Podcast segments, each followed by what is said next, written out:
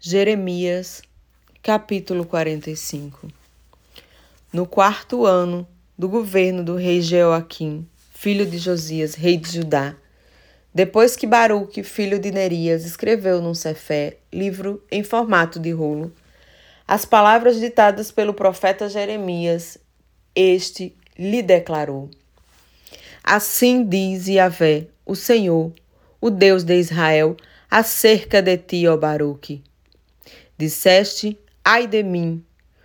O Eterno adicionou tristeza ao meu sofrimento. Estou extenuado de tanto gemer e não encontro descanso. Contudo, eis que Yahvé ordena-me dizer-lhe: Assim declara o Senhor: Estou a ponto de destruir o que eu mesmo edifiquei de arrancar o que plantei, e isso em toda a terra. E ainda assim, buscas para ti mesmo um tratamento especial? Ora, não espereis isto, porquanto trarei calamidade sobre toda a humanidade, assegura Yahvé.